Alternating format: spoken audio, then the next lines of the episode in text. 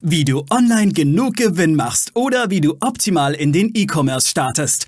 Das und mehr zeigen wir dir hier im Commerce or Die Podcast. Mit freundlicher Unterstützung der HDI.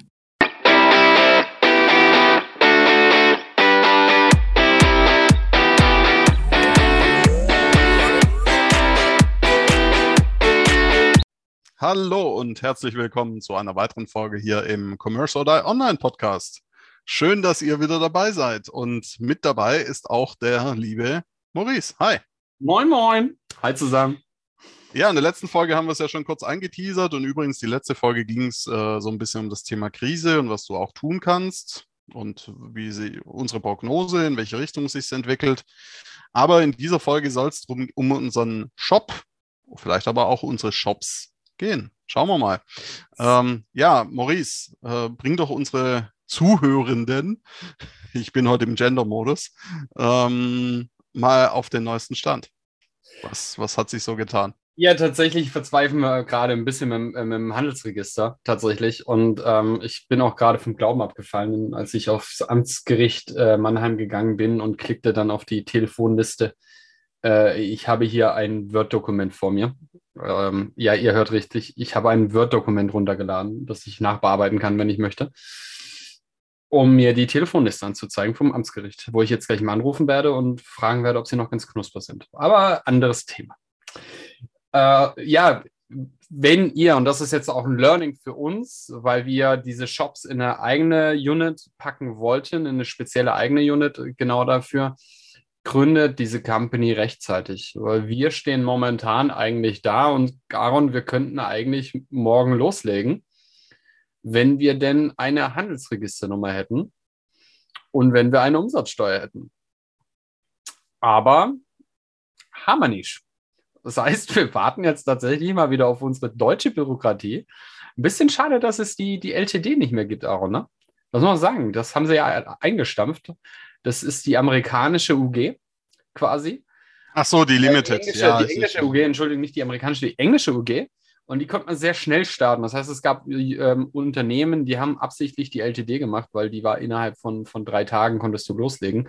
Und ähm, ich weiß nicht, was so komplex dran ist, eine, eine kleine UG anzulegen, aber ich werde gleich äh, fragen und dann vielleicht berichten.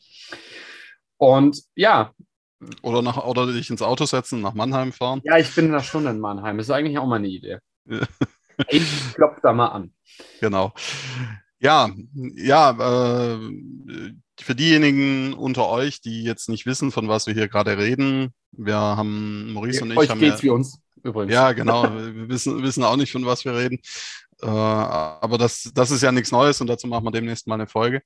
Aber anderes Thema, wir haben ja einen Shop, äh, nennt sich Simplex Home, ist aber noch halt noch nicht online, weil eben den genannten Punkten haben wir ins Leben gerufen. Hast gerade unseren Namen geteasert. Für, was? für, für Home Deco. Ja. Genau. Ei, der Witz, ja. Der war doch noch geheim. Ach so, habe hab ich jetzt einen Namen gesagt? Du hast Namen gesagt, das war Name -Drop. Ja, gut, ist, ist, ist, ja noch nicht, ist ja noch nicht sichtbar. Ähm, danke an die deutschen Behörden. Ja, man könnte jetzt theoretisch auch ohne Handelsregisternummer loslegen, aber nur theoretisch, weil praktisch geht es nicht. Ähm, bei, bei Shopify für Payments und so weiter. Die wollen natürlich auch wissen, ob es das Unternehmen wirklich gibt. Und ohne Handelsregisternummer ist das ein bisschen schwierig. Naja, lange Rede, kurzer Sinn. Ähm, wir werden in dem Bereich, aber wir haben zusätzlich, wir haben uns dann auch mal weggeschlossen, anderthalb Tage in einem Hotel, wo es keinen Internetempfang gab, äh, keinen Mobilfunkempfang, das war ganz gut. Äh, haben uns mal weggeschlossen, auch einen Plan gemacht und auch festgestellt, dass wir noch einen zweiten Shop reinholen wollen und werden. Maurice, Namen sollten wir, glaube ich, noch weglassen, Nein, aber weglassen. Mag, magst du noch so ein bisschen sagen, aus welcher Nische der kommt und was wir da so vorhaben? Ja, will ich das, will ich es nicht? Äh, du willst das, glaubst mir, du willst das. Ähm, ja, wir haben uns tatsächlich, ähm, und zwar es gibt die Möglichkeit auch, das ist auch eine interessante äh, Idee, die Aaron mir da nahegebracht hat, und zwar ihr könnt auch äh, Shops kaufen. Und Shopify hat auch übrigens ein äh, Portal, wo ihr Shops kaufen könnt, wo ihr mit den Verkäufern in Kontakt kommen könnt und wo ihr dann einfach tatsächlich äh, recht easy mit denen sprechen könnt. Es endet dann in WhatsApp und oder Telefonat und man, man macht dann Kaufvertrag und übernimmt ihn. Da sind wir gerade dabei. Unser Ziel ist tatsächlich mehrere Shops zu übernehmen, nicht nur einen. Und ähm, dieser Marktplatz ist übrigens ex der Exchange Marketplace von Shopify. So viel kann man, genau, glaube ich, verraten. Ja, ja, auf jeden Fall. Es soll ja euch ja auch was bringen. Und wir werden auch wieder ein bisschen in Richtung Deko gehen, weil wir gemerkt haben, Deko, ähm, es passt einfach. Äh, Aaron hat jetzt schon Name-Dropping gemacht, dann kann man ja auch ein bisschen sagen, was wir machen werden. Und zwar in Amerika einen, zum einen in unser Simplex Home ein Furniture, sprich Möbel und Dekoration. Und wir werden hier eben auch in personalisierte Furniture gehen, äh, sprich in personalisierte Deko wo wir denken, dass das gerade zum Weihnachtsgeschäft, weil wir planen jetzt schon Weihnachtsgeschäft, das solltest du übrigens auch machen. Mit diesen Shops wollen wir ins Weihnachtsgeschäft starten. Das heißt, für uns im Oktober geht übrigens das Weihnachtsgeschäft los. Ne? Das ist nicht erst im Dezember. Ähm, das Weihnachtsgeschäft geht von Oktober bis Januar, weil dann im Januar auch nochmal die Leute Geld bekommen, beziehungsweise über Weihnachten ja meistens auch Geldgeschenke verteilt werden und die Leute dann irgendwas suchen, was sie dann mit diesem Geld machen können.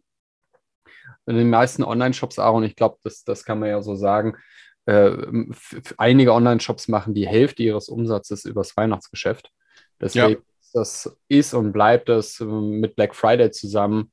Da geht es ja dann los quasi mit Black Friday ist ja eigentlich der Startschuss für, fürs Weihnachtsgeschäft. Muss man ja, muss man ja sagen.